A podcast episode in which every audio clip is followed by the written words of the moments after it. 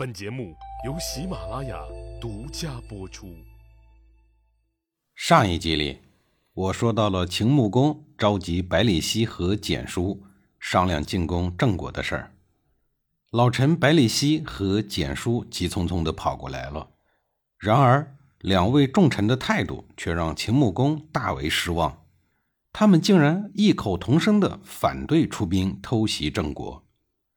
百里奚和蹇叔的理由是：“千里劳师，跋涉日久，岂能掩人耳目？”两位老臣的意思是：这么长的距离进军，大军怎么不能被敌军事先察觉呢？秦国偷袭郑国，征途有将近八百公里之远，还必须经过已经属于晋国所有的崤山地区。崤山是中原进入陕西的大门，前后四百八十里的天堑。主峰高达一千九百多米，高山险陡，深谷如寒，中间裂开了一条狭长的峡谷，称小函谷道。古道的东端就是后来的函谷关，古道的西端就是后来的潼关。这一地区地形险阻，道路狭窄，秦军通过此地，如果不预先向晋国借道，便构成对晋国的入侵，必然会遭到晋国的反对。如果预先向晋国借道，晋国怎么可能同意秦国攻打自己的小帝国呢？大军千里跋涉，难以对郑国保密，也就没有任何的军事行动的隐蔽性。所以说，偷袭郑国是不可能完成的任务。但是秦穆公被争当中原霸主的野心所驱使，根本不听百里奚和蹇叔的劝阻。他一意孤行，坚持要偷袭郑国。在秦穆公看来，如果偷袭郑国成功，秦国就有了一块中原的沃土，一座繁华的坚城，既能以此为基地挺进中原，也可以用来与别国，尤其是晋国交换土地。至于晋国是否会报复，那是一定的。就算秦国不攻打郑国，晋国也会长期的压制秦国。把秦国死死地逼在西边，永无抬头之日。公元前六二七年十二月二十三日，秦国发兵两万两千五百，兵车三百乘，三军隆隆开动了。百里奚的儿子百里氏、蹇叔的儿子西启术和白乙丙负责领兵。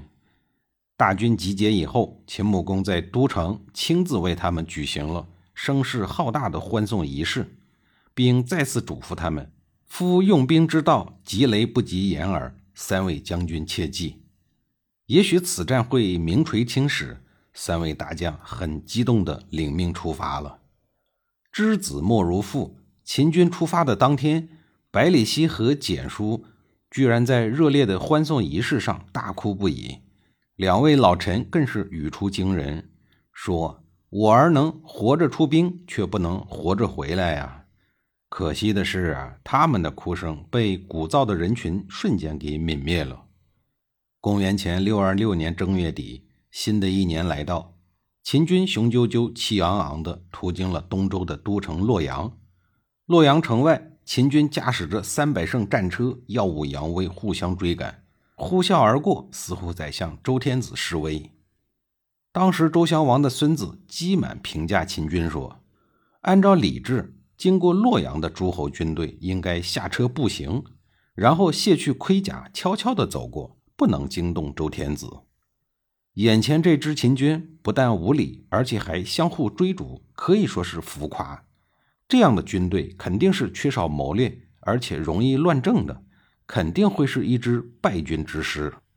姬满的一席话，似乎是对百里奭、奚启术、白乙丙三名秦军大将能力的一个综合评定。说这话的时候，不见得有多少人在意，事后却普遍认为小姬满眼神很犀利。秦国与东周的关系其实很不错，秦穆公曾经和晋文公一起帮助周襄王击败了老弟姬代的叛军，而成功复位。当时东周的国土基本上是大半个洛阳盆地，土地面积呢也不算太小。如果秦军在进攻郑国时有什么不利，东周理论上是可以为秦军提供辎重补给的，并可以作为秦军的中转之地。但是秦军在东周的耀武扬威，让东周王室上上下下都很不满。秦国与东周好不容易建立起来的一种友善关系，瞬间被三位大将给毁灭了，而秦军也失去了一个战时的盟友。退一步说，即便此次秦军利用不上东周王室，以后秦军再次东出，东周、洛阳都是秦国的必经之地。与东周王室结好关系是没什么坏处的。根据偷袭计划，秦国三军要在一个月内抵达郑国。秦穆公已经再三强调，这是一次偷袭战役，要兵贵神速。然而，三位大将却拖延了一倍以上的时间，才刚刚到东周的洛阳，距离郑国还远着呢。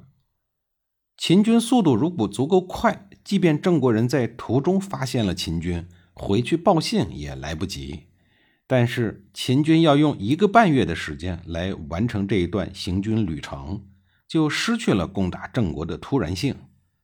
再细细一看，计划中秦军居然还有战车三百乘，这也难怪要这么久了。春秋时代的战争，每一战必有战车，战车适用于平原旷野两军对垒。然而这次突然袭击。可以设想的一个场面是，秦军快速抵达新郑的北门，北门做内应的秦军守将打开城门，然后秦国大军蜂拥而入。也就是说，秦军最理想的状态是快速抵达新郑，然后里应外合直接入城，战车根本就用不上啊。而秦军的必经之地萧寒古道，地处深险谷地，地势险要。窄的地方只能容一辆马车通行，所谓“车不方轨，马不并辔”。在通过狭长的萧寒古道时，战车显然是一个拖慢行军速度的大物件对于秦军来说，只是一堆累赘。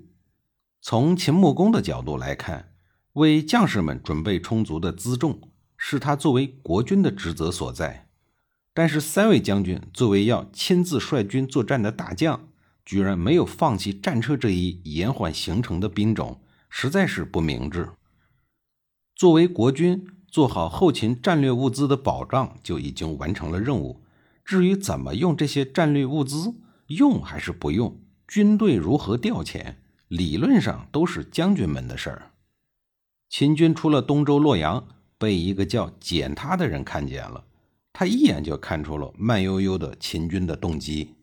紧跟着，简他遇到了一个郑国的老朋友玄高，好友相见嘛，免不了要吃喝一顿，叙一叙往日的友谊。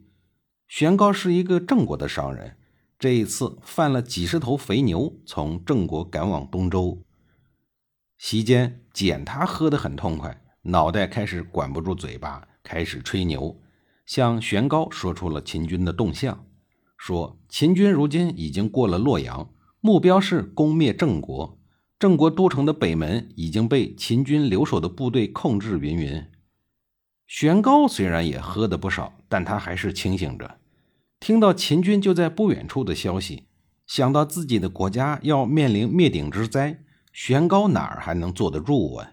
他借故上厕所，立刻吩咐人跑回去报信，随后又选了肥牛二十头，一路打探秦军的行踪。公元前六二六年正月底，玄高在华国遇到了秦军。秦军倒是严格按照事先制定的计划表在稳步行动，按照这个进度，二月初可以抵达郑国的都城。